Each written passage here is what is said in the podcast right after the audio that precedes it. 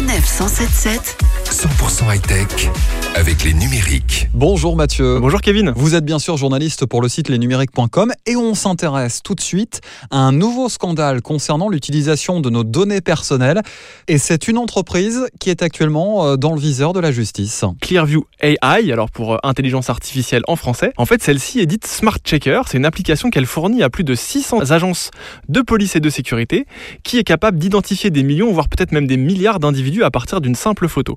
Alors en tant que tel, déjà la puissance de cet outil pose de nombreuses questions éthiques, mais le problème, il n'est pas là. En fait, euh, c'est la manière dont Clearview a composé son énorme base de données qui a fait l'effet d'une bombe. Cette entreprise a aspiré, sans se soucier de leurs conditions d'utilisation, des milliards de données issues des plateformes Internet et tous les médias sociaux que l'on connaît tous. Les noms, bien sûr, les adresses et des milliards de photos dont ces algorithmes se servent pour créer les profils des individus. Ouais, c'est clairement effrayant. Hein. On se dit finalement que notre vie privée ben, est peut-être morte euh, avec l'émergence de, de telles technologies, non? Ouais, alors avant de faire un virage à 180 degrés en faveur de la vie privée, en tout cas dans sa communication, il faut savoir que Mark Zuckerberg, le patron de Facebook, avait déclaré que nous étions entrés dans une nouvelle ère, celle où la vie privée n'existait plus. Et effectivement, la reconnaissance faciale orwellienne telle que l'utilise Clearview tend à lui donner raison.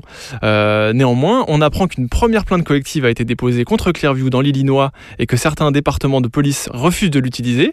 Euh, c'est le cas de la police de New York d'ailleurs qui, après l'avoir essayé, a préféré le mettre de côté en craignant que cet outil pose justement trop de problèmes éthiques. Allez, on change de sujet, on va parler euh, d'un anniversaire, Mathieu, c'est celui de l'iPad. Ouais, tout à fait, l'iPad d'Apple fête ses 10 ans en fait. Il avait été présenté le 27 janvier 2010 par Steve Jobs qui était encore vivant, qui devait euh, imposer un nouveau terminal quelque part entre l'ordinateur et le téléphone. Alors bien que les tablettes existaient auparavant, elles étaient poussées par Microsoft et elles étaient surtout pilotables à l'aide d'un stylet. Donc ça a poussé la concurrence à s'adapter et si certaines marques avaient réussi à proposer des produits intéressants, comme les Galaxy Tab de Samsung par exemple, Apple est toujours resté leader de ce marché et de très loin. Il n'empêche, pour la première fois depuis longtemps, un léger rebond des ventes a été observé en 2019 et il profite bien sûr à qui? À l'iPad, qui s'est écoulé à 46 millions d'unités et qui représente un peu plus de 30% du marché. Et eh ouais, ça fait encore de, de, très beaux jours pour euh, la petite tablette d'Apple. Merci beaucoup Mathieu. Bah merci à vous. Et puis euh, vous n'oubliez pas, on se donne rendez-vous quand la prochaine fois? Bah la semaine prochaine. Hein. Bien vu. merci Mathieu, à la semaine prochaine, à très vite. Retrouvez toutes les chroniques de Sanef 177 sur sanef177.fr.